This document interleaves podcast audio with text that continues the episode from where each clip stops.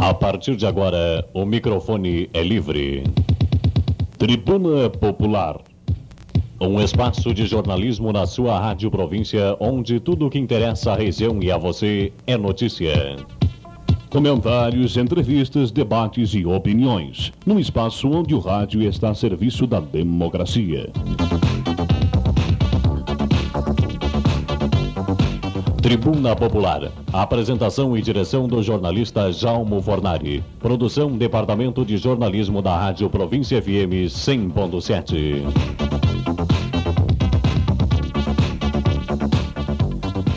Este jornal eletrônico vai ao ar pelo sistema de composição sonora Lesson, acoplado à mesa Elba Estéreo de 16 canais.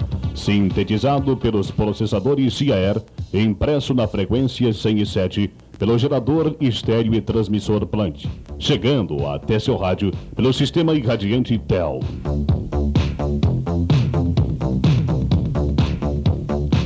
Rádio, um instrumento da democracia.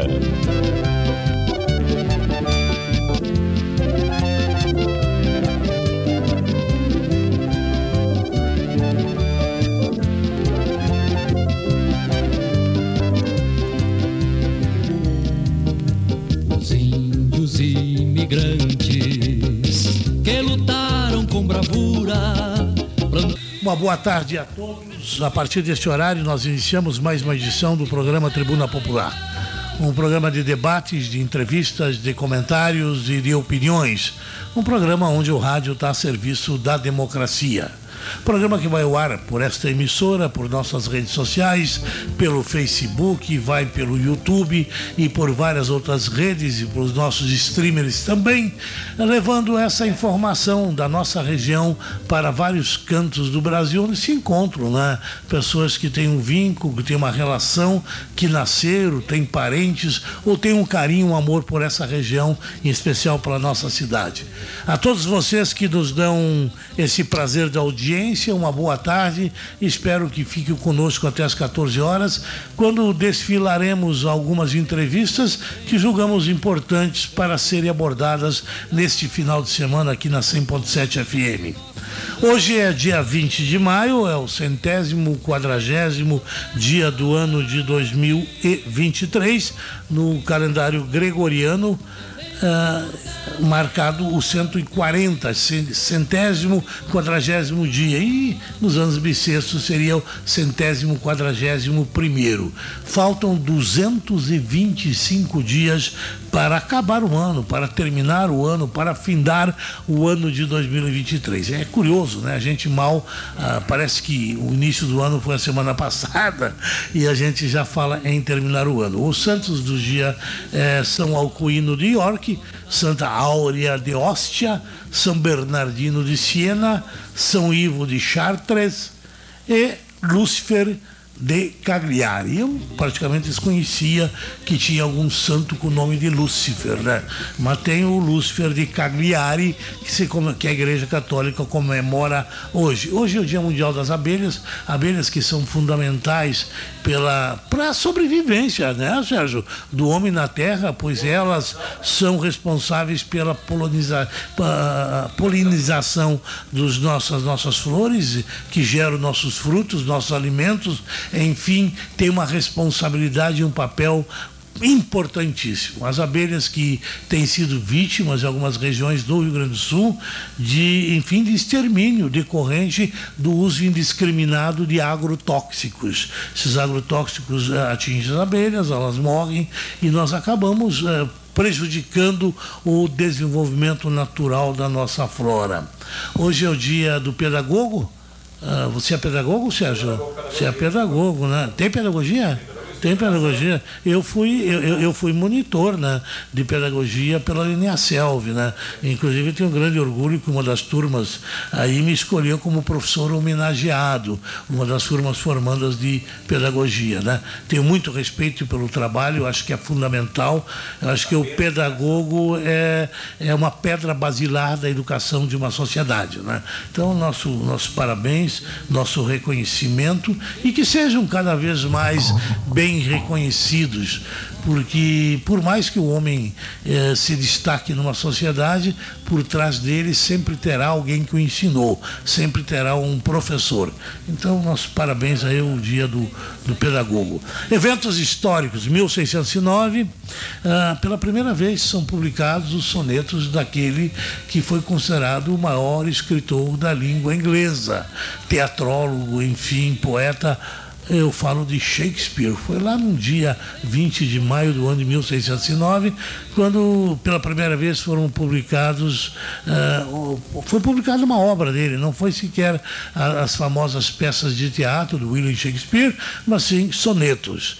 Em 1940, os primeiros prisioneiros chegam ao campo de concentração de Auschwitz, no sul da Polônia. Milhares de judeus morreram, uma das maiores atrocidades, uma das maiores maiores barbáries ocorridas contra a humanidade, ah, a perseguição nos regimes comunistas, os campos de concentrações dos regimes nazistas, aliás, o totalitarismo em qualquer país, em qualquer sociedade, ele leva a essas barbaridades, a essas atrocidades. Por isso que a gente eh, vive dizendo que entre os, todos os regimes, mesmo que fosse, eh, fossem todos eles ruins, o melhor deles ainda ainda é a democracia, é a liberdade de expressão, é a liberdade de pensamento, é a liberdade de ir e vir, é a liberdade de sonhar que os Estados democráticos permitem.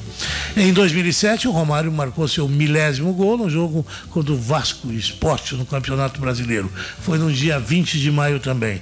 E nasceu também em 1945 um cara que eu gosto muito, Serginho. Ele é um cantor sertanejo, mas não tão assim sertanejo, compositor. Renato Teixeira. Ele é muito bom, né? O Renato Teixeira nasceu e lá em 1945. Portanto, Renato Teixeira faz uh, ah, 78 anos. Tá aí ele, né? Bacana, bacana. Sentimental, eu fico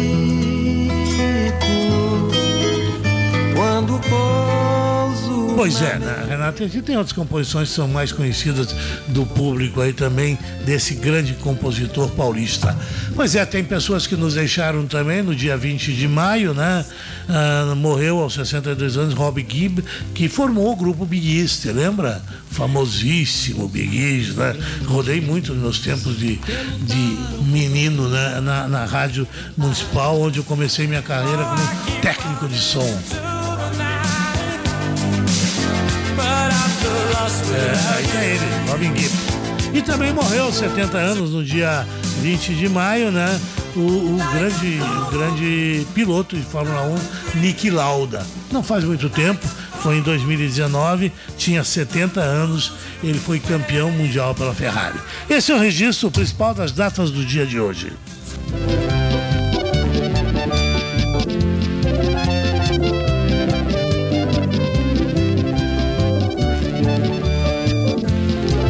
Programa Tribuna Popular desse dia 20 de maio. Hoje eu, eu, já fazia uma prévia da pauta de hoje no programa de Ezequiel. Nós temos uma série de assuntos bacanas. Eu, daqui a pouco eu vou estar falando com o Daci Marino Trevisan Filho. Ele é um engenheiro civil que está que tá reestruturando, restaurando, reconstruindo, reformando o mirante da Nossa Senhora dos Navegantes lá na Barra do Guarita. Nós nos últimos tempos nós temos assistido pelo Rio Grande do Sul afora, né? Uma, uma onda, e bacana isso, de valoração de estátuas, de monumentos a grande maioria dele a santos, a Cristo, e Barra do Guarita não foge, não foge a regra. Ah, criada, e nós vamos saber daqui a pouco quando, eu não me lembro bem, eu só me lembro que foi no governo, na administração municipal do Polaco, de Stanislau Jaruzelski, Jaruzelski, acho que é o sobrenome que se pronuncia, meu amigo polaco, ele foi músico, integrante do, do grupo e anos depois foi prefeito da Barra do Guarita. Hoje já não mora mais na região, mas foi ele que teve a ideia de, de erguer a Nossa Senhora dos Navegantes lá, uma estrutura muito bacana, só que com o tempo foi deteriorando, nunca chegou a ter uma exploração turística uh, ideal como todos nós imaginávamos e agora a administração uh, do Locatelli está tendo a preocupação, vai entregar semana que vem para a comunidade a obra completamente restaurada. Eu preferi falar com o engenheiro que está trabalhando lá para que nos conte da altura, o tamanho, enfim, a estrutura e o que é que aguarda as pessoas que deixam o Rio Grande. Poderão ter a oportunidade de se despedir do Rio Grande, olhando as plácidas águas do nosso rio Uruguaio, a nossa querida e bela Itapiranga na frente, lá do alto da estátua da Nossa Senhora dos Navegantes. Daqui a pouco, então, o engenheiro estará falando comigo sobre este monumento. Vou estar falando também daqui a pouco por telefone, quero saber informações de foi, como foi a viagem aí dos advogados, políticos, a comitiva de Portela que for lá buscar algo que há muitos anos está sendo pleiteado. Lembro-me desde os tempos do uh, saudoso Mário Lorenzon, depois Albino Furini, eh, sempre se cogitou e comentou numa necessidade de uma segunda vara em Tenente Portela. E o momento parece ser agora propício em que o, o desembargador Giovanni Conte, a Giovanni Conte, que eu conheço também, ele atuou aqui na comarca de Portela, hoje é desembargador no Tribunal uh, de Justiça do Rio Grande do Sul, Sul, eles estão distribuindo 10, me parece 10 novas varas e esperamos aí que a pressão, a lembrança e ele que conheceu a comarca de Tenente Portela possamos ter, enfim, até uma almejada segunda vara. Daí o senhor, a senhora que está atrás do rádio aí, ou me escutando pela internet, mas o que me interessa, interessa muito. Nós temos uma justiça. Aliás, a justiça, quando é tardia, ela não é justiça. A justiça tem que ser feita quanto mais rápido, melhor, porque mudam-se, inclusive, os parâmetros, muitas vezes do delito da busca da justiça que se tem, não, tanto na área criminal como na área civil. E, e ocorre que nós aqui temos, uh, temos um acumulado de processos uh, fora da realidade para uma região do tamanho da nossa. A vara de Tenente Portela ela abrange Miraguaí, Derrubadas, Vista Gaúcha e Barra do Guarita. E, é claro, Tenente Portela, ela foi criada lá no início da década de 60, quando foram ainda aí na Santa Rosa, ah, quando eh, ele ficava ali em frente às construções agora da da. Aliás, é meu até o apartamento onde era o fórum antigamente. Lá era o fórum da internet Portel, subia-se de uma escada e foi evoluindo. Depois ele foi aí para a rua onde está situado, depois foi construído um novo prédio, mas sempre com uma vara só. E hoje o Serginho tem 17 mil processos, segundo a última informação. Então é complicadíssimo. É complicado para nós, advogados, é complicado para o cidadão. Você não acredita o que tem de gente que não é teu cliente no escritório mas te procura, isso criando até um clima ruim entre os próprios advogados, porque o cara vai dizer, ó, oh, seu doutor, podia ver meu processo que está com o doutor fulano de tal, eu estou há seis anos esperando, três anos, o doutor diz que está indo, mas eu não, não sai, vê para mim se está andando. Ele começa a desconfiar do profissional de direito, até que está fazendo o possível e o impossível, porque afinal o cara vive disso, ele quer ganhar o resultado da ação, e isso tudo decorrente da morosidade de se ter apenas um juiz por uma quantidade enorme, ninguém é sobre-humano, de, de, de, processos aí no nosso fórum. Né? Eu, particularmente, tive um caso específico que transitou durante mais de nove anos. Uh, que eu peguei, você vai dizer o que para o cliente? Nove anos esperando uma definição de primeiro grau, depois vai para segundo grau, onde que é bem mais rápido. Um ano, dois, a gente já tem uma resposta. Esperamos aí que uma nova vara, se a gente conseguir exatamente isso, venha de encontro à expectativa de justiça, não só dos operadores do direito, mas fundamentalmente da comunidade, do cidadão que precisa disso. Nós vamos estar no programa hoje também ouvindo o Sérgio. Aliás, o Sérgio Trevisol vem. O Sérgio Trevisol é uma figura fantástica. É um engenheiro mecânico, é de Frederico Westphalen. É um homem que já fez N aventuras aí pelo, pelo mundo afora. Inclusive, ele percorreu, Sérgio, Aliás, teu tocaio, né? Ele, ele, ele, saiu do, do, do, Atlântico até o Pacífico. É uma das últimas proezas dele, e é por isso que eu vou estar trazendo ele aqui hoje. Nós vamos estar conversando. Ele atravessou, não, ele atravessou do Atlântico ao Pacífico 2.860 quilômetros de bicicleta elétrica. Eu até vi uns trechos da ida dele, ele fala em determinado momento, quando entrou na Argentina, furou um pneu da bicicleta, e ele vai contando na internet, nos seus, nas suas postagens, né, as suas histórias e façanhas. Vai vir contar ao vivo aqui na província. Tu falou em 10 mil, 10.700 ele fez de moto, numa expedição que ele fez lá pela Transamazônica. É gostar de aventura, né? Daqui a pouco aqui no programa. E tem uma grande notícia, eu, eu fico entusiasmado quando eu vejo que alguns acontecimentos criam uma expectativa, uma perspectiva de desenvolvimento para a nossa querida região noroeste do Rio Grande do Sul. E eu estou muito entusiasmado porque há um ano atrás nós conversamos com o deputado Celso Russumano que veio aqui na região e foi levado até o Celso Russumano, o pessoal da, da Muceleiro levou a ele a, a, o, o, pedido, afinal o Celso Russumano é, é, um apresentador famoso, defensor dos direitos uh, do consumidor, deputado federal, foi candidato a governador, prefeito lá de São Paulo, mas hoje ele é o presidente do parlamento do Mercosul. E isso tem a ver com o quê? Tem a ver que a gente tem uma travessia aqui na região com a Argentina e o Russumano tem ligação com a nossa região. E essa semana, através do deputado Carlos Gomes, que é do Republicano, nós aqui na rádio fomos informados que o deputado muçulmano está anunciando uma verba de 7 milhões, 70 milhões de dólares, 350 milhões de reais para a construção de uma ponte ligando soberbo a ele soberbio que esse dinheiro estaria condicionado a uma mobilização aqui no Estado para se fazer o projeto. Esse projeto seria 5 milhões. Isso é fantástico, gente. Isso vai criar com essa rota do contrabando que se tornou essa região depois que terminaram com o alfandegamento da travessia soberbio soberbio. Hoje não pode trazer de lá 5 um, uh, quilos de arroz que você está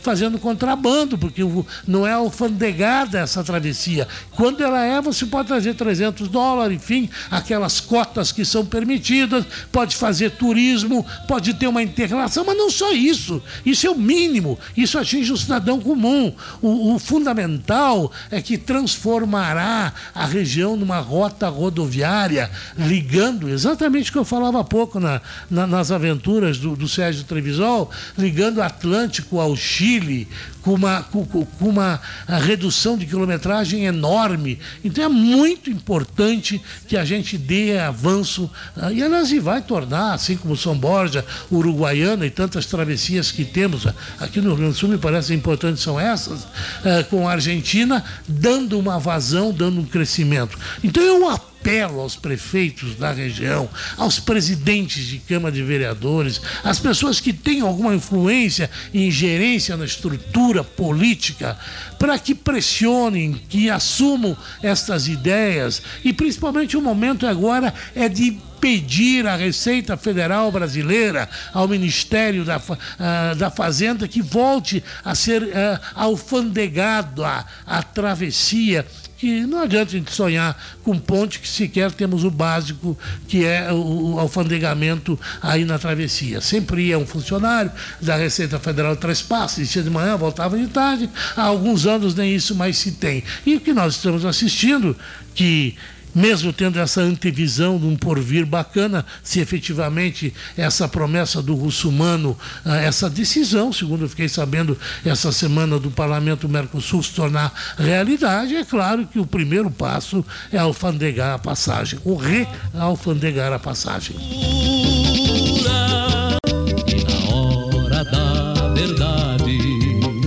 Um tenente segue em frente, legando Claro, 70 milhões não serão, não, não, não, não constroem toda a travessia, mas já vão longe, né?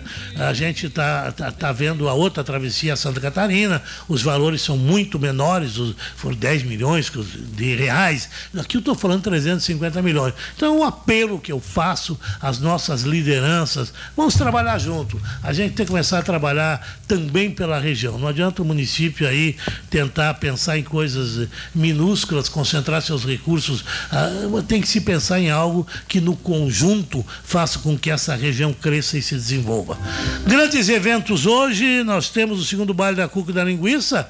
Aliás, ah, o padre esteve aqui, já conversou conosco, o Padre Daniel. O Padre Daniel é uma simpatia, né? Adora a comunicação e isso é bacana porque é uma aproximação do cidadão que exerce um papel preponderante e relevante na comunidade, como é o pároco de uma paróquia como a nossa, com a comunidade, com seus fiéis. Né? Ele esteve ontem aqui e nós temos, eh, aliás, o um convite, fazendo nome dele, para o segundo baile da Cuca da Linguiça, hoje, sábado, 20 de maio, ali na paróquia Nossa Senhora Aparecida, Banda Inovação Resumo da semana, rapidamente. A semana essa foi marcada, terça-feira, pela cassação do deputado Deltan Dallagnol. Ah, uma, um, uma cassação que provocou aí no Brasil ah, discussões, principalmente no âmbito jurídico. Embora ele tenha, ah, tenha sido por unanimidade lá no, no do, dos, dos ministros do Tribunal Superior Eleitoral, muitos juristas brasileiros, inclusive renomados, nomes aí que têm um destaque enorme no direito brasileiro, uh, contestaram uh, esta cassação. O próprio Dallagnol diz que é uma perseguição e uma caça às bruxas, uma vez que todos vocês sabem, o Deltão Dallagnol foi o promotor da Lava Jato, né? Ele foi uma das pessoas eh, mais importantes, num dos movimentos mais importantes do país que tentou depurar a política. Claro, entendido de forma diferente por outros e também uh, uh, que acabou levando muita gente para a cadeia, a grande maioria está solta. Aliás, estão todos soltos. Agora, esta semana sim, uh, resolveram prender mais um da Lava Jato com 33 anos. E agora a coisa é feia, né? O Collor de Mello. O Collor de Mello foi presidente do Brasil, ele, ex-presidente da República, gente. o, o, o, o STF já fez maioria para deixá-lo preso. O pedido de prisão do Edson Fachin é de 33 anos. Eu imagino que já deve ter uns 70, 70 e alguma coisa, a perspectiva de 33 anos. Corrupção, lavagem de dinheiro em processo da Lava Jato. Outra pena. Aí a outra, que nem o Dallagnol. Dallagnol, ninguém entendeu. Não que o, o, o Colo seja inocente. O Dallagnol é, é, é uma figura que segundo a, a, a, forma com que foi uh, feito o julgamento, não se encontra fundamento de um crime que ele tenha cometido ou uh, de, de, uma burla lei da ficha limpa que não permite que pessoas condenadas em segunda instância uh, sejam candidatas. Aliás, todo mundo sabe dessa lei. Só que no caso do Dallagnol, ele se afastou da procurador, da, da função de promotor público. Ele tinha algumas uh, denúncias contra ele, no total 15 denúncias decorrentes do delicadíssimo trabalho que ele fez. Ninguém sabe se elas seriam uh, investigadas, se tornariam processos e se se tornando processo, dando amplo direito de defesa, ele seria condenado e se fosse condenado, seria condenado em segunda instância, então, sendo assim, não poderia concorrer. Mas nada disso isso aconteceu. Ele pegou, pediu demissão ele deixou de ser o alvo daquelas investigações. Mas os ministros entenderam que não, que ele não podia pedir demissão, que ele podia ser. Podia! Olha a figura verbal que eu estou falando. Poderia ser condenado e, portanto, ele não quis, não permitiu que isso ocorresse e fugiu, talvez, de uma possível condenação. Possível também, usei essa palavra, poderia também usei. E acabaram caçando 344 mil uh, curitibanos uh, paranaenses que votaram nele para deputado federal. O, o, o, os companheiros dele, mesmo algumas pessoas uh, que respeitam o trabalho que a Lava Jato fez, eh, estão esperneando, mas uh, pelo visto pouco poderá ser feito. E já o Collor de Mello, aí a situação também é irreversível. Nessa semana também, aliás, na questão que nem o Collor, tem o Renan Calheiro, tem um monte de gente nas mesmas nas mesmas denúncias. Né? Mas quem está indo para o ferro agora é o Collor, com 33 anos. Vamos ver os demais. São aqueles chamados dinheiro de financiamento de campanha que aquelas grandes empresas emprestavam, né? E que, e, e, e que muitos aí eh, foram, ficaram famosos da imprensa por receber e serem denunciados. Alguns já foram perdoados. É uma situação bem complicada a história do direito, aliás, dos julgamentos, né? Nesse país. A gente vê aí uma, uma distorção. De repente, um cara eh, faz uma uma chacina, mata pessoas, leva 30 anos. E de repente, o Collor lá eh, leva 33, né? Ah, são as coisas, né? Aliás, o Supremo tem, tem, tem sido muito, muito rígido em alguns julgamentos. Falei do Deltan, o Mauro Cid, esse é o assunto da semana também. O Mauro Cid é o ajudante de ordens lá que andou alterando as cadernetas, as carteiras. Ele entrou no sistema, vocês também têm no sistema, eu também tenho, onde lá consta suas vacinações, principalmente a da Covid, né? E ele entrou e alterou a dele, da filha do, do, do, do, do Bolsonaro, do Bolsonaro, da mulher dele, da filha dele. E agora fica a dúvida, né? A, a polícia está trabalhando porque ela quer pegar de fato o Bolsonaro, porque o, o Cid aí é, é, é, rola pequena. Só que ontem, o Cid essa semana foi chamado a depor, o Bolsonaro foi chamado a depor e disse que não tinha nada a ver com a história, que na verdade ele não se vacinou. Então alguém que não se vacinou não tem por que falsificar falsificar porque se vacinou, né? Então, a, parece uma coisa lógica, né? E o CID, esse, hoje se descobriu mais uma cidade onde foi feito, eh, foi entrado no sistema para fazer alterações, né? Parece que agora já são quatro. Daí ele foi ouvido essa semana, dele não quis falar. A imprensa, a grande maioria, diz que não quis falar. Na verdade, o advogado disse que ele só falaria quando ele tivesse em mãos o conteúdo, olha como o celular compromete a gente, do o conteúdo uh, que, que, da perícia feita no celular dele. Então como é que ele vai responder, né? Ele não sabe o que é que descobriram sobre ele, ele no mínimo ele quer saber isso. Daí ele acabou não não dando depoimento, é um direito que eu assiste. E ontem a esposa dele foi ouvida e o Brasil inteiro nem deu muita bola até perto do meio-dia, porque tinha certeza que se o Mauro Cid não deu nenhuma explicação e não, não quis depor, a esposa, menos ainda, capaz. A mulher falou, botou tudo nas costas do Mauro Cid. Então a coisa está se tornando, em que pese né, a importância que se dá a isso tudo, uh, é crime, é crime, é burlar documento público, é, é delito, mas há tantos delitos, né? há tantos comandos vermelhos, há tantas situações gravíssimas que muitas vezes elas não têm o respeito do judiciário, não tem a preocupação do judiciário que se tem com outras coisas. Claro que tem que se apurar tudo, ah, não se deve levar nada de, liber, de livre, mas ah, também a imprensa faz ah, as suas preferências em tornar manchetes alguns assuntos e outros não. Bom, e temos aí a, a ida. Quem está na linha? Quem?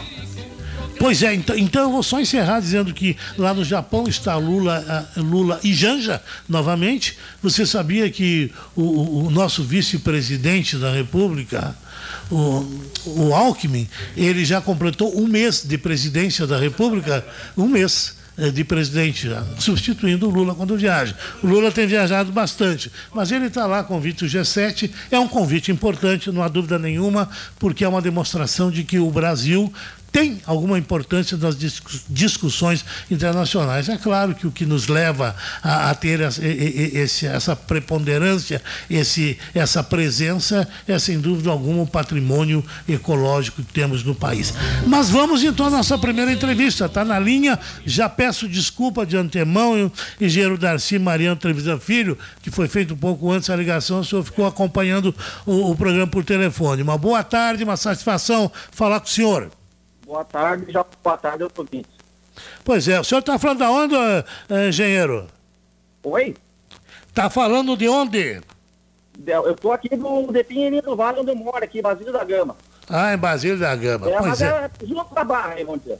Perfeito. O senhor é o responsável aí pela restauração do Mirante, né? É, eu sou responsável aqui pela fiscalização, no caso, né? Sim, pelo trabalho aí de, de recuperação. Isso. Pois é, quando é que começou esse trabalho aí? Nos fale um pouco do que é que aguarda os visitantes aí, eh, porque nós sabemos que já nos próximos dias, a próxima semana, ele será entregue à comunidade, né? Sim, já uma obra está praticamente concluída, né? Agora está no, nos últimos detalhes, a inauguração dia 28, né? É, daí foi feito um investimento bastante significativo aqui, um convênio do Estado do Rio Grande do Sul, né? O valor aqui da obra deu 452 mil reais. Quanto? Uma questão de valores ali de, de, de, da reforma da, da Santa em si, né? De mais de 45 mil reais. É, então é um investimento bastante forte. É um investimento forte. 400 mil, o senhor falou? É em torno de 450 mil reais. 450 mil, quase meio milhão, né? O que é que foi feito aí, engenheiro? É, então, assim, ó, começou pelo básico, né? As demolições das paredes existentes, né? Que não era adequado. Que pena que está cortando, né? O senhor pode pegar uma localizaçãozinha um pouco melhor, se movimentar, porque está tá. cortando aqui e, e, é interessante o que o senhor está dizendo. Alô, o senhor, ah, senhor me entende agora? Ah, parece que melhorou um pouco. Daí o senhor está tá falando, eu lhe perguntei o que é que está sendo feito. Tá. Então, assim, já começou com a demolição de paredes. Um, é, que não, não deixava de ser acessível. Então, a primeira passo foi proceder às demolições, né? Sim. Fizemos também, fizemos também aí é, intervenções na estrutura, né? Construímos alguns pilares, é, grauteamos a estrutura, tinha muita ferragem exposta. Primeiro passo, nós resolvemos os problemas estruturais. Aí, aí após após essas questões, nós fizemos novas paredes, né, que é para adequar o projeto à realidade aqui que nós temos aqui, né, deixar uma edificação acessível, né? Sim, agora eu vi, bem mal, mas estou vindo, vamos lá. Revestimento também, né, o reboco... Pena, né, uh, com... O, o, Engenheiro, infelizmente é, o assunto é interessante, mas nós não estamos conseguindo ouvir. A sua ah. localização não está permitindo. Eu não sei se a gente refaz a, a, a, a ligação. Tá. O, o, o senhor ser, se posiciona melhor aí. Nós vamos refazer a ligação, o senhor tá se posiciona melhor aí.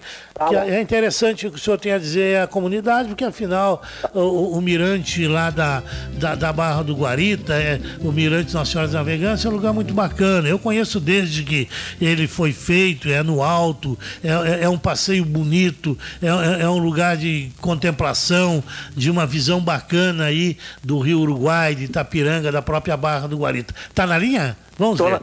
E agora, como é que tá? Eu estava lhe perguntando o que é que foi feito, o que, que, é que mudou do que se tinha tradicionalmente aí.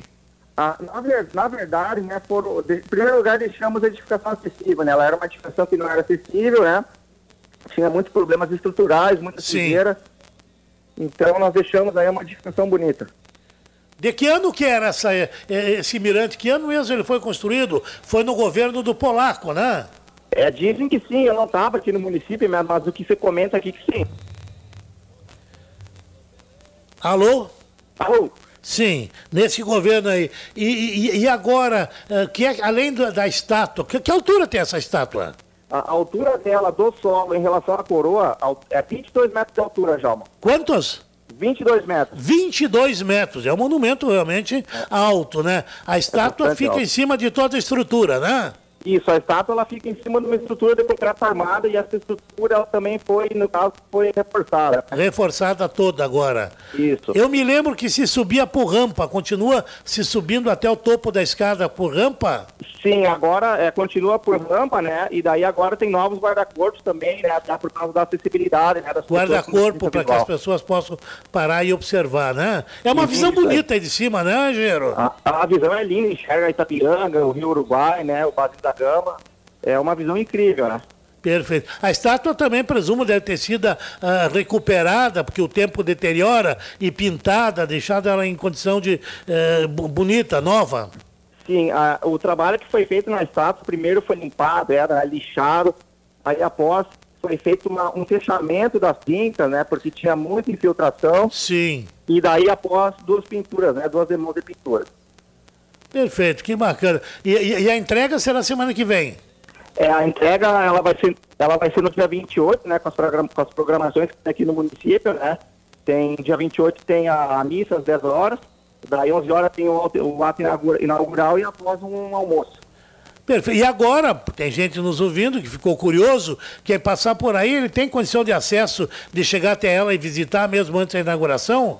Tem, tem até o prefeito pelo um, abriu lá, a prefeitura abriu lá a estrada, né? Ficou muito acessível, muito bom o trabalho de obra. Ela entra bem em cima do morro antes de descer para Barra do Guarita, né? Isso, fica ali no quilômetro 23, de, de Sim. Portela para cá. Perfeito. Quanto tempo vocês levaram para re, reestruturar, reorganizar, enfim, fazer todas essas obras de uhum. engenharia?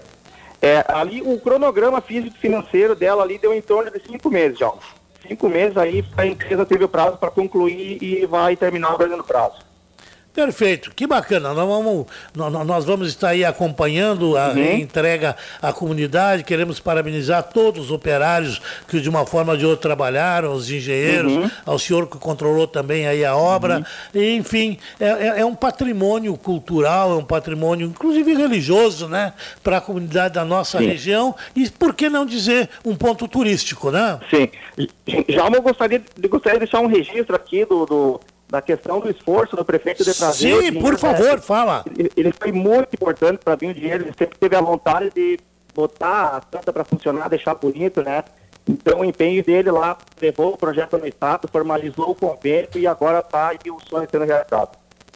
Perfeito. Então, obrigado pela sua participação no programa aí. Eu que agradeço. E parabéns pelo trabalho que vocês realizaram obrigado. aí e sucesso aí nesse ponto turístico da Barra do Guarita aí, que sirva para muitas uhum. gerações observar as belezas da natureza nessa região. Uhum. Muito obrigado, tchau, um abraço a todos.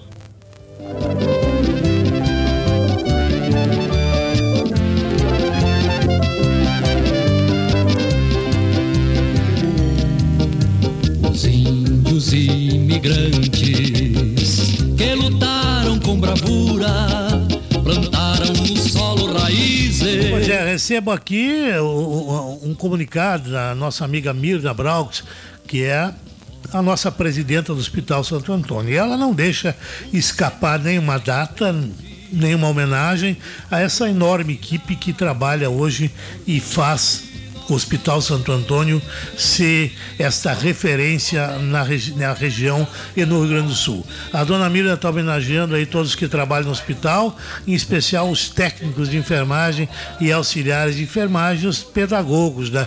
Hoje é final do dia do pedagogo. Então, uma homenagem aí a todos esses que trabalham, ajudam a construir e ajudam a, a tornar a realidade cada dia que passa um hospital mais comprometido com a saúde, desenvolvendo e sendo uma referência cada vez maior e mais importante na nossa região. Eu estou na linha com o advogado Dr. Jerônimo Tostenberg dos Santos, ele é conselheiro do OAB e ele é dos integrantes aí dessa comitiva que teve essa semana Porto Alegre, levando mais uma vez a reivindicação às autoridades estaduais a respeito da necessidade da criação de uma segunda vara no nosso fórum. Boa tarde, Jerônimo. Boa tarde, Almo. Boa tarde, ouvintes da Rádio Província, do, do programa Tribuna Popular. Pois então, estamos, estamos aí a convite da, da sua redação aí do, da, do rádio, né? Sim. Para falar um pouco sobre a nossa ida a Porto Alegre e sobre essas demandas que não são de hoje, né? Não são a de hoje, são vara... históricas, né, Jerônimo? É, é, são históricas. Pois é, você a como advogado vara... atuante uh, e conselheiro da OAB, primeiro vamos situar o nosso ouvinte novamente, eu falei no início do programa, mas vamos recolocar novamente sobre a importância desta demanda de mais uma vara judicial internet Portela. Sim, pois é, João. É, junto com essa demanda, a OAB também tem um pedido que não é recente, que é a criação de uma subseção para os advogados poderem atender os, uh, as demandas e, e, poder ter uma facilidade de atuação aqui na comarca. Né? Essa da OAB, né? É, seria... Essa é uma demanda da OAB. Que hoje nós dependemos de Três Passos, né? Somos Estamos vinculados à subseção de Três Passos. Perfeito. Mas a questão da segunda vara, Jalmo, é, é, de, de, de, longa data já, eu até já tive dando entrevista no teu, no teu programa, outra oportunidade, que nós, nós fomos a Porto Alegre há cinco anos já. Sim. Relembrado uma pauta que já existia há mais tempo. É. Ela vem do acontece? tempo do Mário Lorenzon, do Albino é. Furini, de advogados antigos que já ah, ocuparam o cargo que você ocupa hoje, conselheiro da OAB, e também lutaram por isso, né? Mas agora parece estar mais perto, né, Jerônimo? Parece, parece sim. É, o que que acontece? nós temos hoje 17 mil processos ativos na comarca. É muito, né? É muito processo para um juiz só. Né? E aí tem um estudo da Corregedoria, que é um órgão dentro do Tribunal de Justiça, eh, que é responsável por fazer essa administração, essa, esse controle mais interno da, da, da, das, das, necessidades do Poder Judiciário e do, do, do, da própria controle de como que os juízes atuam nas, nas comarcas, né? Então a Corregedoria que é responsável por fazer esse estudo, para ver a viabilidade e para ver o índice de criticidade das comarcas. Sim. Aonde que precisa mais. Né? Então nós temos uma, uma já uma, um adiantado de conversa com a corregedoria. Sim. O doutor Alejandro, que é o corregedor regional aqui, Sim. nos passou, quando da visita dele pro, pro Neymar, né? Pro doutor Neymar. Sim. Que é o juiz titular da comarca. O titular hoje. atual, né? É, ele já nos passou que muito provavelmente Portela vai estar entre as prioridades Olha da só corregedoria. que boa notícia, que boa notícia. Porque Portela terminou o ano de 2022 como uma comarca que mais ingressou processos, uh, superando todas as comarcas do estado ano passado. Olha só, uma posição, aliás, não é positiva, né? Mas uma posição de vanguarda interessante, né? É, o que que acontece? Como nós temos um juiz só, Sim. considera uma vara, a vara única. Sim. Que atende os cinco municípios: Miraguaí, Derrubadas, Barra do Guarita, Vista Gaúcha e Portela. Sim.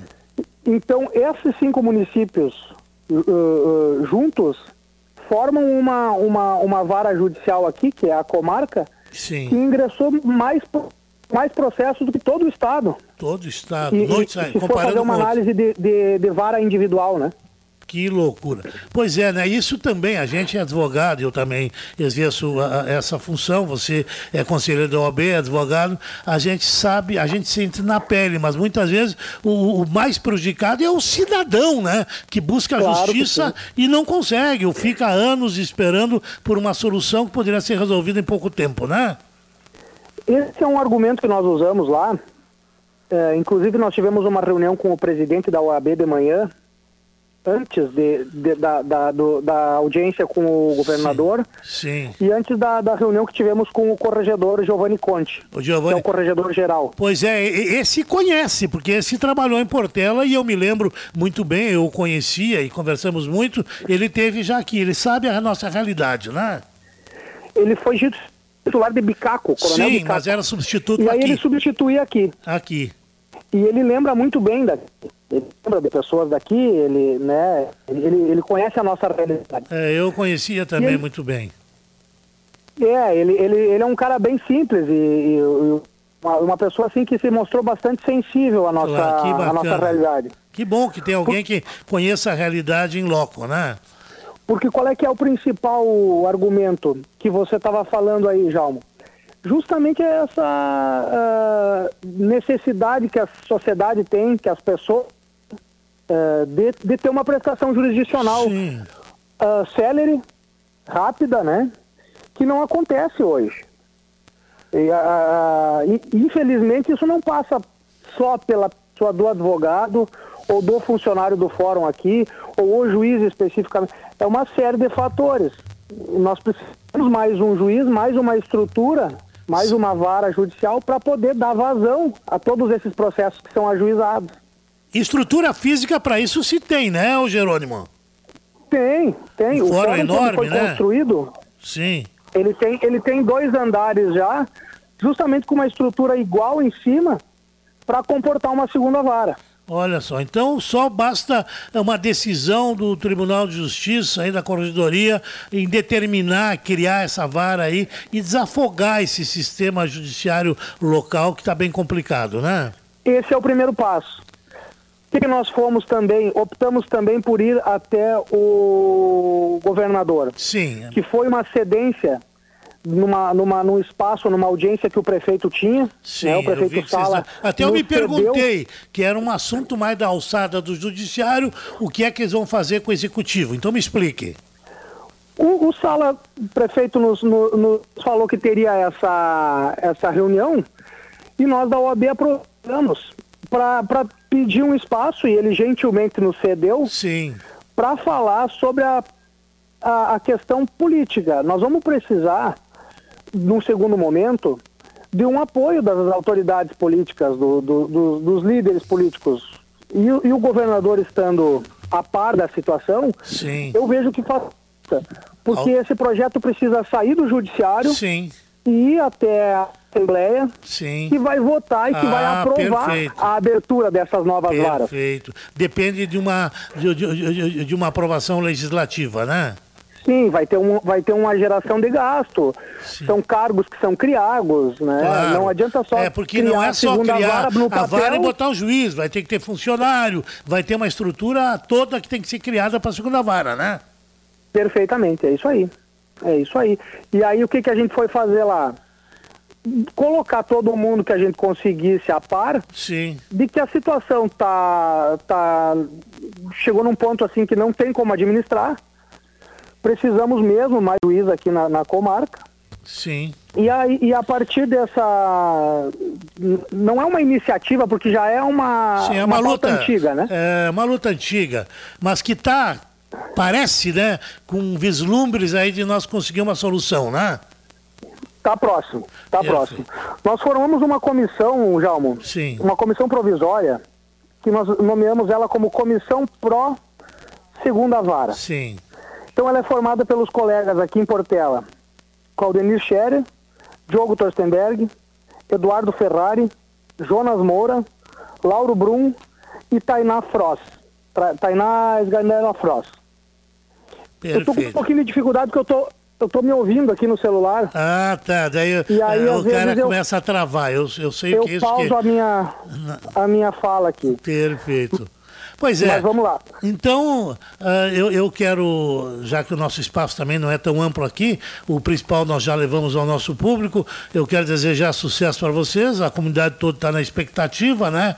E é claro que, eh, eu, eu disse brincando ainda lá ao governador, porque a gente sabe que é uma luta, claro, direcionada ao Tribunal de Justiça, aprovação do- da Assembleia Legislativa, mas que todas as forças vivas da comunidade, sejam elas políticos, vereadores, advogados, enfim, funcionários até do fórum, comunidade em geral, imprensa, todos têm que pegar junto, porque é uma vantagem que se traz aqui, não só para Portela, para os cinco municípios que hoje dependem da nossa, que fazem parte da nossa comarca. Então, parabéns por essa iniciativa, Jerônimo, nós aqui deixaremos sempre as portas abertas para que nós possamos né, ah, levar, informar a comunidade sobre essa luta da categoria. Obrigado, Jalmo. Obrigado de coração. É, é uma. Mas a gente vai insistir. Nós somos teimosos. Dia... Ô, caiu a ligação. Mas tudo bem, deu para deu para nós ah, pegar a mensagem. Parabéns ao Diogo, é um jovem aí, advogado da nossa comarca, trabalhador, trabalhador pela melhoria da categoria, integrante da OAB, eh, e, e é uma das lideranças aí que a, que a categoria tem. Então a gente teve aí, através dele um relato aí de como anda esta reivindicação ah, da comunidade micro-regional. para uma geração futura.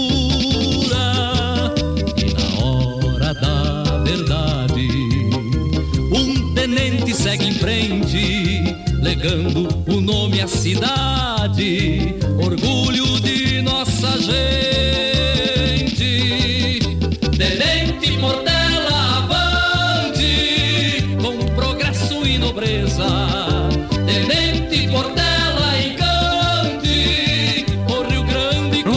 Registrar aqui também, essa semana eu não estava aqui na rádio, mas veio pessoalmente me trazer em mãos o prefeito de Vista Gaúcha, meu amigo Claudemir Locatelli, eh, trazer o, livro Vista Gaúcha Memórias e Histórias. Está aqui ele, o livro é escrito pelo professor Renato Roque Ruxo, pela sua esposa Inês Locatelli Ruxo e pela professora Marielle Ferri Campos.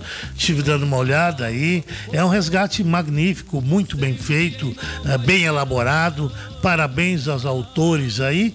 E é a velha história, né? Povo sem uh, história é povo sem memória. E é através desses trabalhos, eu digo porque eu sempre tive muita dificuldade em encontrar também registros sobre o nosso município de Tenente Portela, é sobre esses registros que a gente escreve e conta a história dos nossos filhos, nossos netos e contarão eles aos seus também. Então, parabéns ao município de Vista Gaúcha, um, uma brochura muito bacana aqui, encadernamento, capa dura, fotos coloridas, um trabalho realmente de qualidade, né? Trabalho que não custou barato, por certo, mas no entanto o conteúdo é de muita qualidade. Nós estamos agora ah, registrando a chegada aqui nos nossos estúdios de mais um dos nossos entrevistados. Eu vou falar com o Sérgio Trevisol.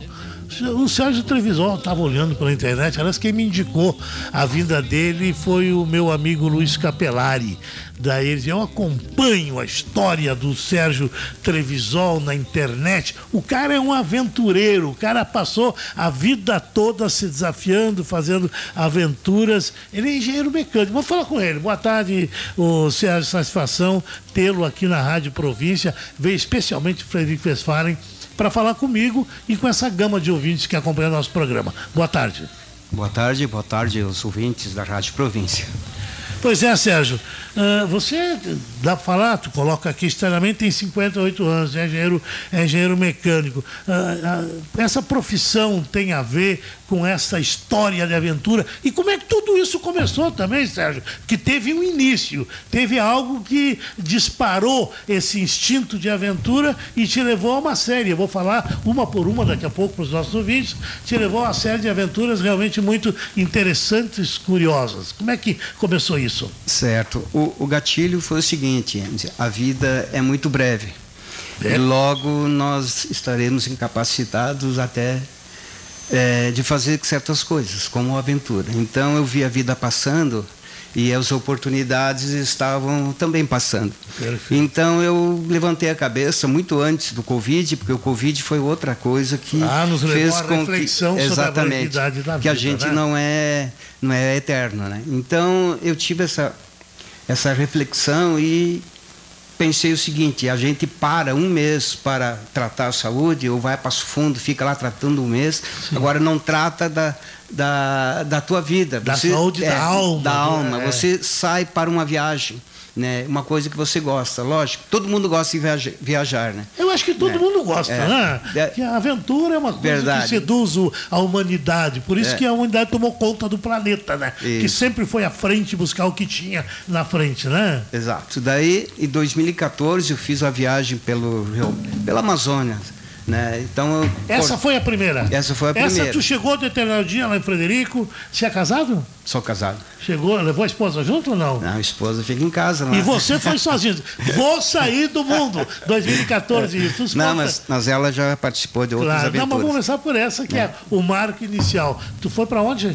Eu saí de Frederico e fui até Marabá, que é o início da, da Transamazônica. Da Transamazônica. Né? BR-230, Transamazônica, famosa nos Muita anos 70. Gente daqui foi na colonização de lá Isso. nos anos 70, é. em Altamira, principalmente. Altamira, todo, foi aberto nos anos 70 por, pelo presidente Médici, é, no sentido de levar né, pessoas para morar no, no local. Sim. Prometeram uma estrutura, coisas que não aconteceram. Foram né? jogados no mar. Mas era né? levar é, pessoas para colonizar a região, porque desde aquela época era muito cobiçada pelo estrangeiro. Então o Médici resolveu levar pessoas para morar, para é, estar lá, né, para é. Era o objetivo do governo militar de transformar, de colonizar para manter a, a, nacionalidade brasileira com medo de que países externos aí de fora viessem e tomassem a nossa Amazônia. Você sabia que daqui da região, Portela principalmente, levou dezenas de ônibus uh, a Altamira, que saiu do nosso interior e eram levados até a Transamazônica, né? No Pará, né? Exato, né? Então, E da tua viagem, voltamos aí. É. Tu foste a Marabá, de Marabá eu peguei a a- realmente a Transamazônica, né? Que é uma rodovia que... Sim, Como é que ela está, essa transação? Ela é, especialmente é só é terra, né? É terra. Só Tem próximos, trecho asfaltado, próximos não? das cidades são Sim. asfaltados, mas na maioria é, é terra, né? É Isso Ela que é o tem uma interessante. extensão né? maluca, né? Quantos quilômetros é que tu Deu, tens? né? deu mais de dois mil e poucos quilômetros Mais só de, de, terra. de, de transamazônica, De de, terra, transamazônica. e dos dois lados, mato e mato. Mato e mato. Né, Você vai ali, passa por toda essa cidade até o Maitá. Aí o Maitá, né? Ali você Humaitá. tem uma outra aventura. Que é de- a partir do Só Maitá. se ajeita aí. Você- Ah, Ele tem aqui que colocar mais, mais de lado para captar melhor a imagem que ele, tu está aparecendo Tá nas ok. câmeras. Ah, Não, tranquilo. O povo te vê também, né? Tá certo. Pode vir mais para cá ainda. Vai para cá, ainda aparece mais. Aí. Apesar que Aqui é a, descontraído o programa. a imagem assusta, mas tudo bem. Tudo bem, pode Vamos- ficar à vontade do microfone melhorar. também, puxar ele mais perto, Como- pegar ele na mão. como eu pois estava é, falando- nós estávamos lá falando da Transamazônica, Isso, mais então- de 2 mil quilômetros de estrada de chão. Isso. O Maitá, né, é ali a divisão. Você, com, você pega a rodovia BR-319, que é a rodovia eh, fantasma. Ela liga, Fantasma. ela liga Porto Velho a Manaus. É a Sim. única via terrestre para fazer. Chegar em Manaus por terra é só, Só por essa só estrada. por essa estrada. Senão e essa estrada ou rio. foi aberta nos anos 70 também, asfaltada, só que ela houve. Tu sabe que os pessoal das balsas não gostam não, é, de ter uma outra via. Então, na Sim. verdade, essa rodovia foi, foi sabotada, né? Sabotar, Então, aberta e ficou, ficou, Isso, ficou lá então, abandonada. é- Tanto que tu usou o termo fantasma. É, rodovia fantasma. E a, a rodovia fantasma é o nome Isso, dela. exatamente. Tu foi do que, Sérgio? Tu, tu, tu foi de, de que veículo? Como é que tu foi? Eu fui com uma que eu, moto. que eu vou falar. Moto? Moto Falcon é, 400, eu fui sozinho até Marabá. Sozinho, não levou Isso. ninguém de. Porque muitas vezes os caras saem daqui, vão lá pro norte, mas vai uma turma de moto. Tu saiu o motoqueiro solitário para conhecer a Transamazônica. Exato. O meu cunhado foi até Marabá, até ele conta uma história Sim. engraçada, porque é, lá tem onça, né? E como Sim. eu corria mais que ele, ele resolveu ficar. Aí ele ficou em Marabá e tu seguiu, sozinho. E daí parava onde? Como é que é uma Não, aventura dessa? Eu vi lógico. que tu escreveu um livro sobre isso. Exato. Toda a parada foi tudo planejado através de, de muita pesquisa. Ah, tá. um então ano. antes você. É o que se faz hoje com a internet, É, né? exato. Você pesquisa, vê aonde vai parar, locais para parar e assim por diante. Isso, né? então um ano pesquisando tudo, tra, trajetos, levar gasolina, não levar. Então Ah, a, te- te- te- a tem esse 319. problema de logística, a né? 300 Isso, a 319 não tem posto, não tem nada. Não então, tem imposto. é, Quantos quilômetros na- sem imposto? Em torno de 700 que liga até Manaus. 700? Mas nos 400 não tem posto. Não tem Você posto Tem lá. que levar combustível. Levar na moto tinha Exato. atrás. E não tem nada. Agora já está surgindo alguns moradores, né? Mas Coisa não tinha nada. Impressionante, né? Cada 40 quilômetros existe uma antena da Embratel, Sim. onde tem uma meia água, onde as pessoas, os aventureiros se abrigam, né? Então, Sinal de ali. internet você tinha nesse Não, trecho? não, não. Nada, Não, nada. tem nada. Agora parece que é um projeto de colocar a internet toda aquela Amazônia, né? É, E eu tinha como objetivo ficar em uma dessas antenas, Sim. que ali eu estaria isolado todo mundo. À direita tem mais de mil quilômetros de mato, à esquerda também. Para frente, Manaus, que está a 300 e poucos quilômetros, também mato. E, a- e, a- e para trás também mato. Então estaria isolado de todo mundo ali. Solitário de moto com a Falco andando naquela imensidão de Deus. É uma aventura bacana, né, cara? É, tem que gostar também. Tem né? que gostar, é um desafio, né? É, cada um no seu quadrado. Tem pessoas que não se adaptam muito a isso, né? Mas para, para, para eu é, é a minha Não, realidade. é, é isso que eu quero caracterizar para o vídeo, é essa potencialidade do espírito de aventura, porque é um desafio, é uma situação, a solidão do cara sem ver, às vezes passar horas e horas sem ver uma alma humana. Exato, a 319 tem 130 pontes. E essas pontes são. 130 pontes. É, e ess- essas pontes são tudo é, mal cuidadas. Aparece prego, Chegava aparece. tu parava é, aí, exato. dava a pé, olhava Isso. ela, via qual era o trajeto. E aí, se você cair ali, tu deslocar um ombro, tu tá, tá complicado. Mas. Sim, exatamente. Tu, É. cair, tu cair no meio daquele matadão, não tem quem te socorra, né? Sim, mas o pessoal falava onça, essas coisas. É Eu isso levei- que eu queria saber. É. Chegou a ver muito animal silvestre? Na verdade, eu levei uma esturra. Eu fui a Mato Grosso e aprendi a fazer uma esturra para chamar onça. E eu levei, Não, mas, uma. eh, Desculpe a minha ignorância. O que é esturra? O Serginho também estancou os olhos lá. Esturra ou esturrador é um, parece um tambor, né, de couro. E E, tu, e tem um tipo um pedacinho de couro que tu puxa e imita o- Ah. o, rugido, o som da, da onça, né? dá para imitar com a mais ou menos? Não. Daí faz o barulho e a onça com isso. A onça, ela tem o território, ela tem o território e ela defende com unhas e dentes. Tá, mas essa esturra, É. agora eu achei interessante. Ela te trouxe alguma onça até você? Chegou a ver ou não? Olha, ou infeliz- não funcionou? Eu chamei duas vezes, até tem um vídeo na, na Sim, internet, no eu meu canal perguntar no vídeo, provar. já é próximo, né? até escrevi aqui. Isso. E aí é o seguinte, a época que eu fui era, era época do cio dos, dos bichos. Sim. Aí eles abandonam o território e vão namorar, e esquecem. Ah, então, esquece. não- não- a esturra não funcionou. funcionou, Quer dizer, Eles preferiram o ela. namorado que ouvir uma onça falsa chamando eles. Bacana. É verdade. É brincadeira, mas é um negócio lindo, é bacana mesmo essa aventura. Pois é, e tu filmou isso, tu tem registros disso, o que que é que vai ficar para os teus filhos, para as novas, para as gerações dessa? Porque a aventura, mesmo que você, ah, mas lá no futuro os caras vão estar, qualquer um vai chegar lá, mas no entanto ninguém chegou numa época tão precária como tu chegou. É, na verdade, a maioria dos livros escritos né, sobre a Amazônia são escritos em biblioteca. Né? eu fui para lá e escrevi um livro. Até será um, um brinde para a rádio. Olha que né? bacana, vou ler inteirinho, vocês, inteirinho. é, conhecerem de uma Sim. forma pelos olhos de quem foi e não Bacana, olhos bacana. interesseiros, porque a mídia, principalmente essa mídia É, vai lá, faz Globo, dois dias, vai de né? helicóptero, desce, faz uma Isso. reportagem, um Globo Repórter lá com uma semana. Quantos dias durou essa. essa É esse- 26 dias, né? 26 dias. Então toda a mídia tendenciosa, ela fala uma realidade. Se eu perguntar sobre a Amazônia para você ou qualquer outra pessoa, poderá é, você pensar assim, não, temos que proteger, temos que isolar. É, o que se diz hoje, né? É, é o que se pensa, é o que eles Essa semana aí É. descobrimos petróleo e as pessoas não querem explorar É. o petróleo, que é riqueza para tirar as pessoas da Exato. miséria, em nome da defesa do meio Isso. ambiente. Daí nós vamos continuar pobres e doentes pelo resto da, da nossa vida e o país daqui 500, daqui mil anos, porque é, é proibido. Eles querem que nós isolamos para só eles explorarem.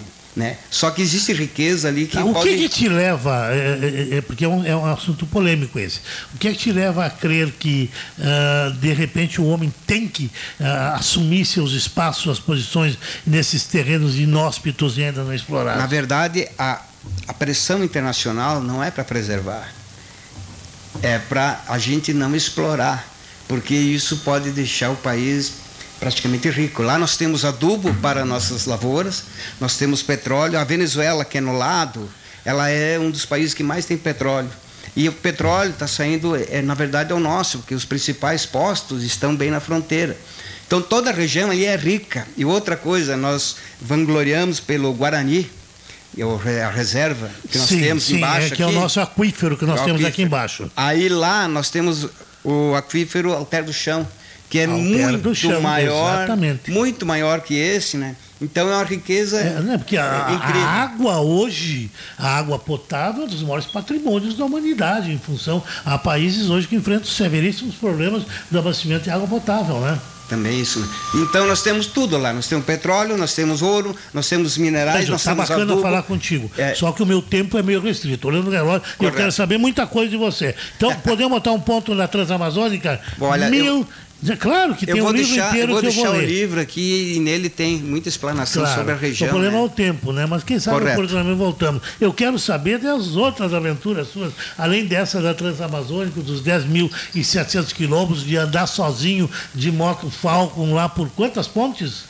130. 130 pontes no meio do mato, além de chamar onça que não vieram. Eu quero saber essa, é, é, essa ligação que fez de bike elétrica. Essa eu vi alguma coisa na internet. Que você saiu do Pacífico, do Atlântico ao Pacífico. Exato. Eu fiz essa bicicleta aproveitando os ferros que eu tinha na minha oficina. Ah, você construiu a bicicleta? Tem, exato. Ele é é- engenheiro mecânico, repetindo, né? É, e é uma bicicleta diferente, é horizontal. A gente está acostumado só com as verticais. Essa é horizontal, então ela tem um conforto maior. Ah, ela, ela não é só sobre as duas rodas, é? Não, é duas rodas, mas pedala na horizontal. É uma bicicleta para cicloturismo. Ah, Ah, na frente, você pedala para frente. Você fica na horizontal. Isso. Então você tem um banco que copia a tua coluna, você fica o dia inteiro e não tem cansaço no corpo, e, só nas na, pernas. Na prática não tem mesmo cansaço? Não, não, não, não tem. Só nas pernas. Então, quem tem dificuldade nas bicicletas normais, verticais, é uma, uma alternativa. Às vezes a pessoa gosta de andar de bicicleta e não consegue por causa da dor nas costas. Então, a vertical é, é assim, a horizontal elimina a dor nas costas. Perfeito. Seria mas e aí a curtir a viagem e tudo mais? Como é que fica? Não, fica conforto total. Quem olha acha que não é confortável, mas é, é, é a cadeira do papai. É a mesma coisa a cadeira do papai. Tu senta e levanta as pernas. Pois é. Como é que foi essa viagem? De onde é que saiu? Onde é que chegou? Não, Quantos é, dias? Eu fiz a, a, bicicleta, daí eu teria que testar, né? Eu fiz algumas viagens aqui, até tem em Portela eu vim umas Sim. três vezes. Opa! Né? E depois, não, vamos testar eu uma testar, viagem. subir é. aqui a Serrinha do Guarita, para ver como é que subiu é. ou não. sobe, sobe. Subiu os Andes, né? É. Daí você foi para Tramandaí e agora, Isso. dada a largada. Daí eu preparei, foi uma preparação longa, né? Porque não fisicamente, fisicamente, para uma viagem dessa, o que menos precisa é pernas, né? Você precisa de pernas. Como? Mas você pedalou 2.800 quilômetros? Você precisa ter cabeça para enfrentar. Por quê? Né? Porque é vários obstáculos. Né? Sim, vai, né? vai Porque você chegar, quando você faz turismo, vamos dizer, tu entrou na Argentina, Sim. como turista, você chega num posto de combustível, você é cliente, né? Você ah. chega com todo as pompas. Agora, tu chega com uma bicicleta, ele já tem atachado na testa ah, que é pobre. É, é, as pessoas né? Que vem pedir alguma coisa. É, é. é ou que deixa lixo, que muitos aventureiros daqui deixam. não, não para aqui. É, então você sente na alma da pessoa, hum, sem interesse, né? É então você tem que ter uma cabeça aberta para ser abraçado e chutado muitas e chutado. Vezes. Qual é o roteiro que tu fez nesse Eu saí de Tramandaí porque eu tinha que ter duas referências, né? Sim, teria que ter um, um, um, um, saiu do Atlântico, tem que ser do lado do Atlântico. Se eu sair de Frederico, não teria referência nenhuma. Foi lá né? no Redondo de Tramandaí, é. mais ou menos, Isso, lá, na rua da igreja e aqui eu começo. É, eu coletei uma água que, ah, eu, que eu larguei lá no Pacífico, então... Tirou a água do isso. Atlântico, oh, bacana, bem, então, bem é, simbólico é, isso aí. Exato. Então eu saí ali de Tramandaí, cortei ele por, Santa, uh, por Rosário do Sul, Sim. São Gabriel e Uruguaiana. Ah, desceu? É, ah. De Uruguaiana, Uruguaiana fui descendo até Rosário, que é a terra do, do Messi, né? e de Rosário até. Uh, deixa agora me perdi aqui. Daí desceu. Até a entrada do, dos Andes lá, que é Mendoza. Daí você subiu naquela famosa escadaria dos Andes ou não? Como é que tu atravessou não, os Andes lá? Ali em Mendonça que começa a aventura. É, Mendonça é terra do vinho da gente. Eu estou louco vontade para Mendonça. Estou até me programando ir para é, lá. Então você aproveita e faz, faz toda ah, sobe os Andes, que ali de carro tu vai e volta no mesmo dia. Maravilhoso. É, né? Então você um sobe. meu que estudou no Chile, Isso. daí ele vinha buscar ah, renovar o, a, a, o, passaporte dele, a permanência no Chile, lá em Mendonça. Daí ele subia e descia os Correto. Andes. Daí você começa a subir até você vai passar na frente do portal do Aconcagua. Aconcagua é a maior a montanha, a maior né? montanha. E ali não Andes. só Aconcagua, tem sete montanhas acima de 6 mil metros. Né? Se não fosse Himalaia, seria o topo do mundo aqui. Né? Então, você passa ali, ali já vai encontrar bastantes pessoas Sim. se adaptando para subir o Aconcagua, né? e depois vai até o Cristo. Outros aventureiros como você, Isso. né? Quando chega em Los, Los, é, como é que é? Los Las Cuevas, Sim, aí você tem cuevas. duas alternativas, ou vai pelo túnel ou vai pelo Cristo. Sim. São mais em torno de 800 metros. Pelo, pelo Cristo. Pelo Cristo. Aí sobe oh. até o Cristo, ali tem uma a divisa dele Sim, país. Argentina com Chile. Exato. E desce do outro lado, né? É, estrada de rípio, né? Pedra. Chegou no Pacífico. Em que cidade? Aí eu cheguei em Los Andes, no Los Andes, no outro dia fui para o Pacífico. Ali que aconteceu o, o, perrengue da viagem, assim que Sim, eu chamo. Né? Conta, né? qual é foi o problema? Porque eu saí de manhã, né? É, para chegar no Pacífico, ali em Los Andes, era em torno de cento e, e poucos quilômetros, 110 por aí. Então eu iria tranquilamente, né? Mas é a descer, são Sim. 800 metros de desnível. Só que chegando lá, né, encontrei um, um, nativo lá que me deu informação que melhor eu seria não ficar lá. Né? Até procurei para carregar a bateria, Sim. a gente não conseguia. O pessoal assim. É, é, lembrando, a bicicleta que ele construiu é elétrica, né? Sim. Uh, ele falou que não cansa muito pedalar. Eu tinha me esquecido esse detalhe, né? Tinha um motorzinho que ajudava. É, né? Mas quando tu quer autonomia, tu tem que pedalar e muito também. É, ela, ela cansa da mesma forma, só que você tem mais autonomia, ah, né? tá. vai mais longe, né? Aí eu peguei e, bah, vou retornar, né? Aí eu retornei até um posto, até o posto da Petrobras, Né? E o cara ah, pedindo, né, que posso armar a carpa, né, que é, é armar a barraca. A barraca. Né? Ah, arma ali. Daí tava armando, veio o cara da noite lá e me expulsou. Não, ah, não pode aqui, ficar aí, né? Andarilho, cá não. Aí eu tive que sair, daí eu enfrentei voltei, né? Até Los Angeles, 236 quilômetros num dia. fazer um retorno. É, num poder... dia. Andei de madrugada nas ruas do Chile lá, é só eu, porque de madrugada ninguém anda. Bela aventura. E essa é. aventura pretende escrever um livro também ou não? Não, não, não. tu essa... sabe que o livro, escrever um livro é, é uma pós-graduação. Ah, eu também já sem, livro. Sem título, né? É, é, é complicado. Então é muito, muito caro. É, e daí, é, inclusive custa. Pois é, e, e, e também é piloto para motor, né? Também, para motor. Agora estamos fazendo um trike, vamos voar junto com o Capelari. Conhece o Luiz Capelari, hein? Sim, sim. O Luiz Capelari é o cara que... Pois é, né? O eh, que é que você diz aí para as pessoas que têm o desejo de aventura? Você começou a entrevista muito bacana, eu gostei muito. Quando você disse, a vida é muito breve. A gente, para ter boas lembranças, tem que realizar as coisas. Mas é, isso, é verdade. Você tem que fazer alguma coisa nessa vida, né? Na hora de contar as histórias para o neto, você vai abrir um, abrir um livro ou vai contar as suas histórias. Né? Então, daqui a um pouco você não vai ter essa energia de pegar a estrada. Perfeito. Todo mundo gosta de pegar a estrada. Né? Todo mundo né? Ou vai de carro, ou vai é. de hotel marcado. Ou mesmo de avião, né? qualquer coisa. Ou vai de bicicleta. Né? Mudar os ares, é o né? mais radical, ou mochileiro.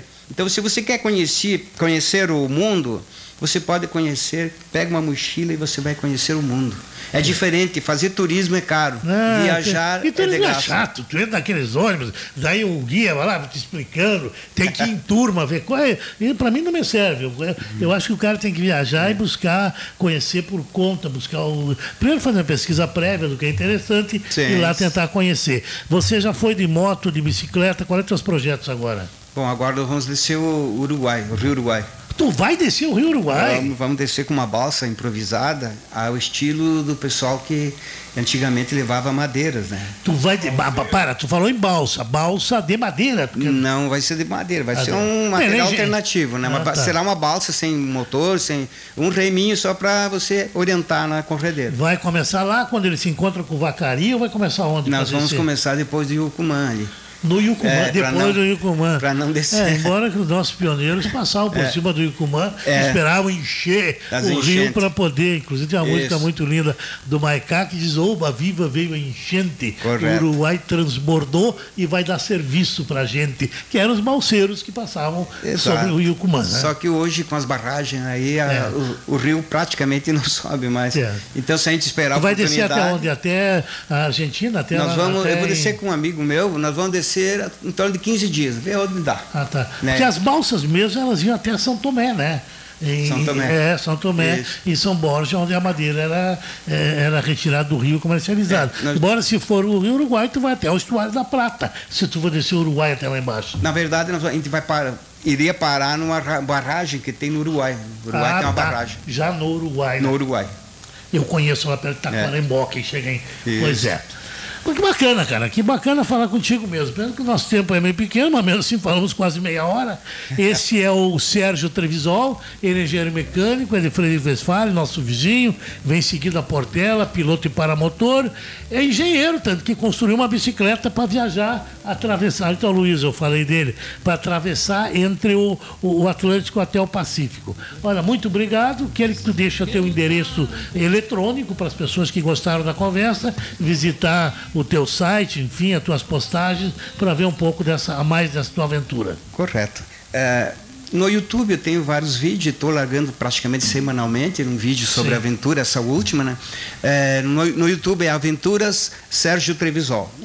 Facebook, eu posto alguma coisa, praticamente só ligo Sim. o YouTube. Também meu nome, Sérgio Trevisol. Sérgio Trevisol. No Instagram, alguma postagem, é, Trevisol Sérgio. Então... Mas é, não, não esqueci o nome Sérgio Trevisol, um aventureiro aqui de Frederico e que está preparando agora essa descida bacana. Queremos acompanhar, assim que tu fizer, nos manda informações, descendo o nosso querido e caudaloso Rio Uruguai. Obrigado, Sérgio, foi uma satisfação falar contigo. Eu que agradeço. E obrigado pelo livro, né? Tu botou dedicatória à rádio, mas eu vou ser o primeiro a ler. Vai junto com o livro que eu ganhei de Vista Gaúcha aqui, do meu amigo Claudemir Locatelli. Uma boa tarde para ti. Boa tarde a todos.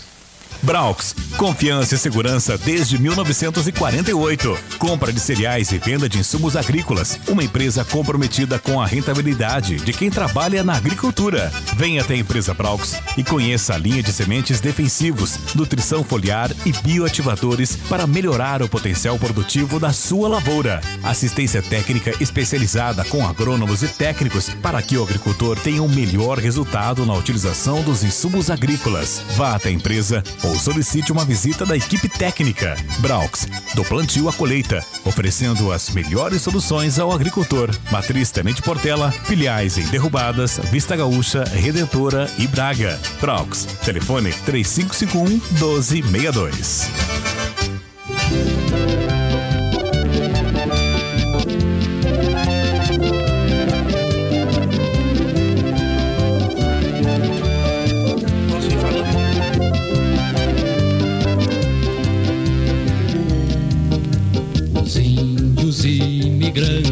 Ainda uma grande entrevista no programa. Entrevista pela importância que o assunto tem sobre a região. Eu gostei do papo com o Sérgio aí.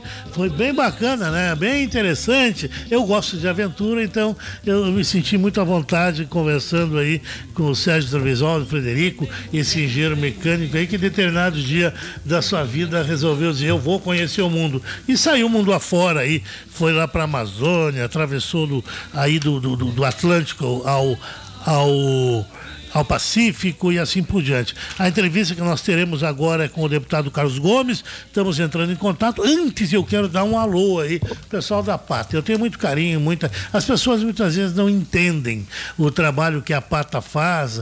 Muitas pessoas elas veem. É, todo mundo procura a Pata quando tem um problema. Ah, o animal aqui em casa eh, apareceu dois cachorros, a Pata vem buscar. Mas as pessoas não entendem que por trás disso uh, existe custos, existe atenção, mobilização. E a turma da Pata, aqui de Tenente Portela, São Portenense, é feito de pessoas voluntárias, pessoas que abrem mão do seu próprio tempo, pessoas que abrem mão, até eu sei, até de recursos próprios, às vezes, né, para tentar ajudar e fazer o trabalho. Eles vivem, claro, de doações, de colaboração. E agora tem uma notícia muito bacana. E nós vamos fazer uma campanha aqui na Rádio Província para que o nosso público adira. De, verdade a, essa, a, a esse programa que a pata foi incluída, que é o programa da nota fiscal gaúcha. Ah, eles receberam essa semana o certidão de registro no estado do Rio Grande do Sul de habilitação ao programa de nota fiscal gaúcha. Nós vamos falar com eles daqui uns dias. Sabe o que significa isso? Você tem lá, quando você compra e põe seu CPF na nota e participa do sorteio, aquela história toda, você tem a possibilidade de destinar ah, também ou para um hospital, para uma associação de proteção animal, e para várias entidades. Você escolhe e coloca lá o nome né, para o esporte, você coloca. E agora você tem o de botar a pata. Então, quando se votar por uma proteção de, de animal, coloque a pata lá na sua relação, uh, no, no, no, seu nota fiscal gaúcha, para que esses retornos, esses recursos que são distribuídos, eles possam ser direcionados também para esta Associação de Proteção aos Animais. É um trabalho bem uh, evoluído, é um trabalho uh, bem bacana o que eles fazem aqui em Internet Portela, e como eu disse, muitas vezes não é compreendido. As pessoas, como muitas coisas, né? As pessoas só entendem a necessidade de algumas coisas quando elas precisam. Quando elas não precisam, elas veem isso com desleixo, muitas vezes até minorando o trabalho. Então está dando apelo aí, agora a, a pata está no Nota Fiscal Gaúcha. Vamos ajudar, vamos ajudar a, a nossa cachorrada aqui, Internet Portela. É claro, paralelo a isso, e esse recurso virá para isso. Uh, tem muitas coisas a serem feitas e eu tenho certeza que aos poucos elas serão e, enfim, a gente vai também administrando essa questão de, de dos animais que são tão importantes né, na vida das pessoas. Os pets hoje, em várias famílias, em várias relações, eles têm uma posição importante, eles fazem bem para as crianças, eles fazem bem para as pessoas, porque é um convívio, é uma amizade, é uma coisa gratuita. Eu, particularmente, sou. Ah, sempre fui ligado a, a cães, criei meus filhos, todos eles uh, com muito carinho com os animais, sempre tendo animais em casa, porque eu entendia que essa aproximação entre o homem e o animal é algo muito positivo, é algo que ajuda inclusive a construir uma boa personalidade. Essa gente,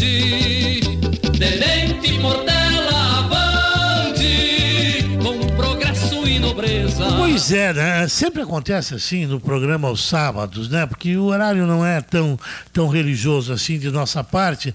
E nós tínhamos a entrevista marcada com o deputado Jerônimo, uh, com o deputado, olha, Carlos Gomes, né? Eu vou ler a matéria então do, do Carlos Gomes e o Serginho vai tentando novamente. A matéria é muito importante, o assunto já foi divulgado no Jornal Província, eu fiz comentários na sexta-feira, fiz o um grande comentário no início do programa também. Só que nós teríamos agora a palavra do deputado referendando o que nós acabamos de dizer. O Parlamento do Mercosul indica a liberação de recursos para a construção da Ponte do Soberbo. A bancada gaúcha realizou uma reunião na quarta-feira, dia 17, em Brasília, trazendo uma excepcional e excelente notícia para a região. Fala aí, pessoal, Tiradentes, está me ouvindo, Três Passos, que está me ouvindo, Sede Nova, enfim, toda a região. O Parlamento do Rio Grande do Sul disponibilizou ao Rio Grande do Sul um montante de 70 70 milhões de dólares para ser utilizado na construção de uma ponte entre Porto Soberbo e Tiradentes, El Soberbio. O anúncio foi feito pelo deputado Celso Russumano, vice-presidente do Parlamento do Mercosul ele representa o estado de São Paulo. E o, e o deputado Carlos Gomes, agora eu recebi o ok, o Serginho está feliz lá se mexendo, fazendo positivo. Conseguimos o contato com o deputado. Vamos deixar que o deputado traga essa boa notícia para a nossa região, notícia que já divulgamos, porque a assessoria, o deputado Carlos Gomes, já havia nos comunicado, mas que o próprio deputado vai falar para a nossa região que sintoniza o programa Tribuna Popular. Boa tarde, deputado, é uma satisfação conversar com o senhor. Gostaríamos que o senhor nos desse mais detalhes e falasse dessa informação transmitida pelo deputado Russumano, que é vice-presidente do Parlamento do Mercosul, sobre esse sonho, que para nós é um sonho que tomara possa tornar-se realidade, que é uma ligação internacional entre o Porto Soberbo e El Soberbio, na Argentina. Boa tarde. Boa tarde, Jalmo Formari e todos aí da nossa região de Tenente Portela.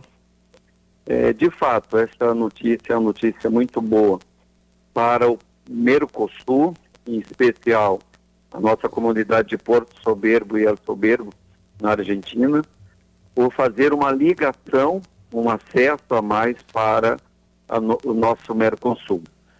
É, esse fundo, o FOSEM, é um fundo que os países membros contribuem Sim. para é, este fundo, faz seus depósitos, e o objetivo é, de fato, investir em infraestruturas e obras que fortaleçam essa relação é, dos países membros do Mercosul.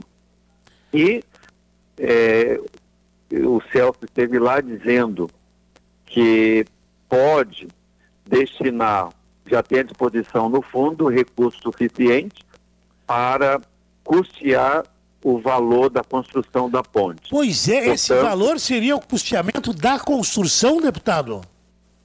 Isso, da construção. Que porque coisa tem fantástica 100 isso. Milhões, 100 milhões, 70 a 100 milhões de dólares. 70 milhões seriam agora nessa primeira liberação? Não, é o que tem no fundo. É o que tem no tá? fundo? É o que está no fundo e que o Brasil pode usar para investimento. Olha, perfeito, agora entendi. Pois tá? é. Falta o projeto, né, deputado, que é o principal? Isso, exatamente. E, e, também me parece que essa ponte, ela é prioridade também para a Argentina. Então, a Argentina precisa dizer do, do lado dela é, do que eles têm de fundo também o que pode fazer, mas independente o Fundo do Brasil é o suficiente para esse investimento.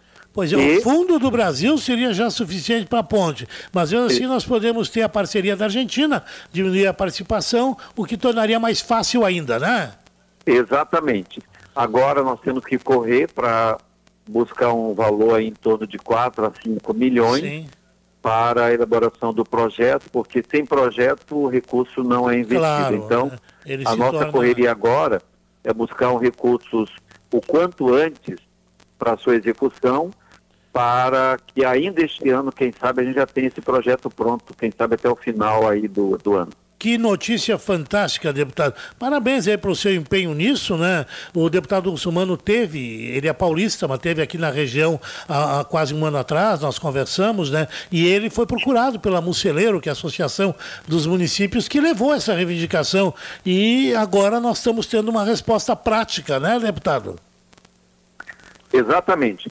É, eu presido a Comissão de Desenvolvimento Sim. Regional Sustentável do Sul do Mercosul. Olha, o senhor o também. é o vice-presidente, então Sim. nós acompanhamos essas demandas, principalmente do Rio Grande do Sul com a Argentina e também do Rio Grande do Sul com o Uruguai. E, graças a Deus, nós estamos é, viabilizando algumas pontes importantes. E que bom que é ponte, né? Não é Sim. é muro.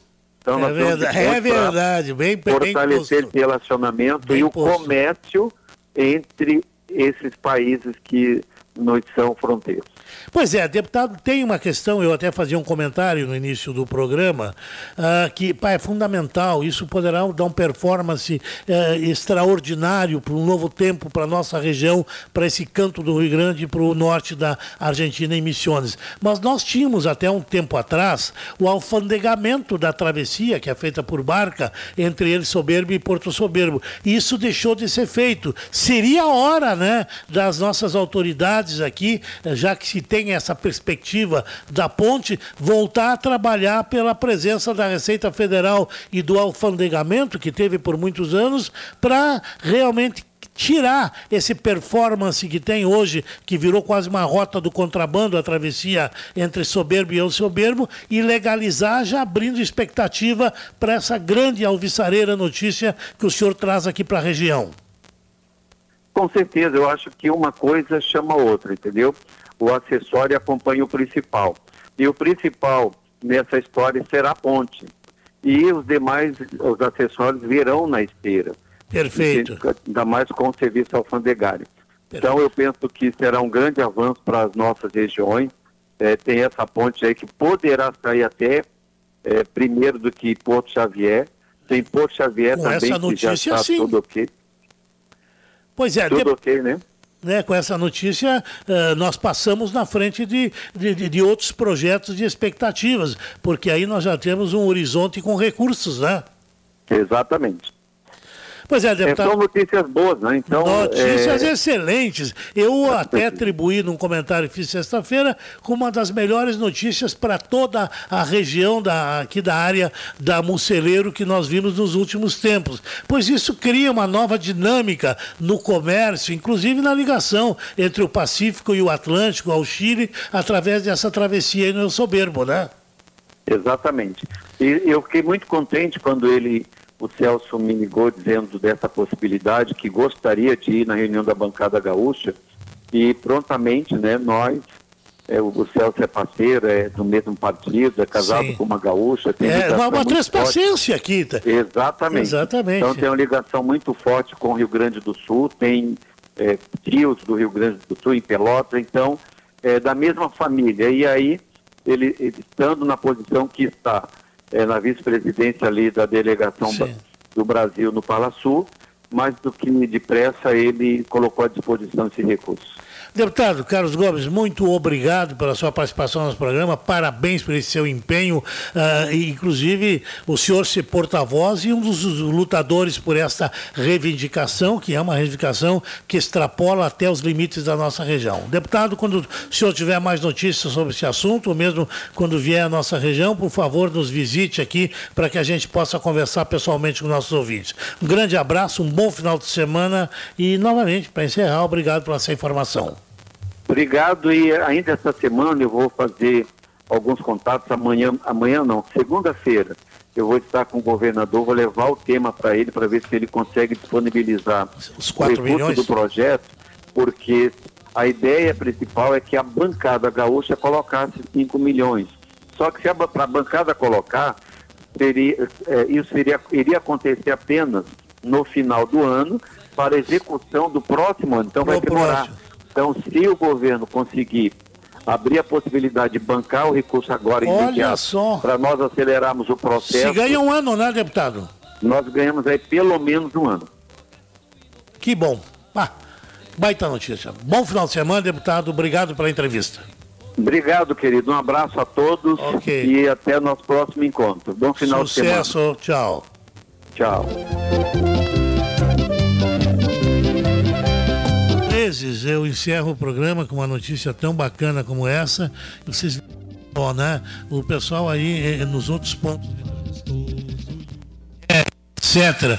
Eles têm trabalhado, buscado, mobilizado, é a televisão, e nós, de repente, aí, para ver o que é a proximidade do Sumano com a região, poderemos aí, segundo deputado, inclusive, abrir a possibilidade do governo uh, pagar o projeto e não sair de emenda bancária, que emenda vai no final do ano. Se está me ouvindo, sabe como é que é, né? Daí faz para o próximo ano, que as emendas para esse já foram feitas, né?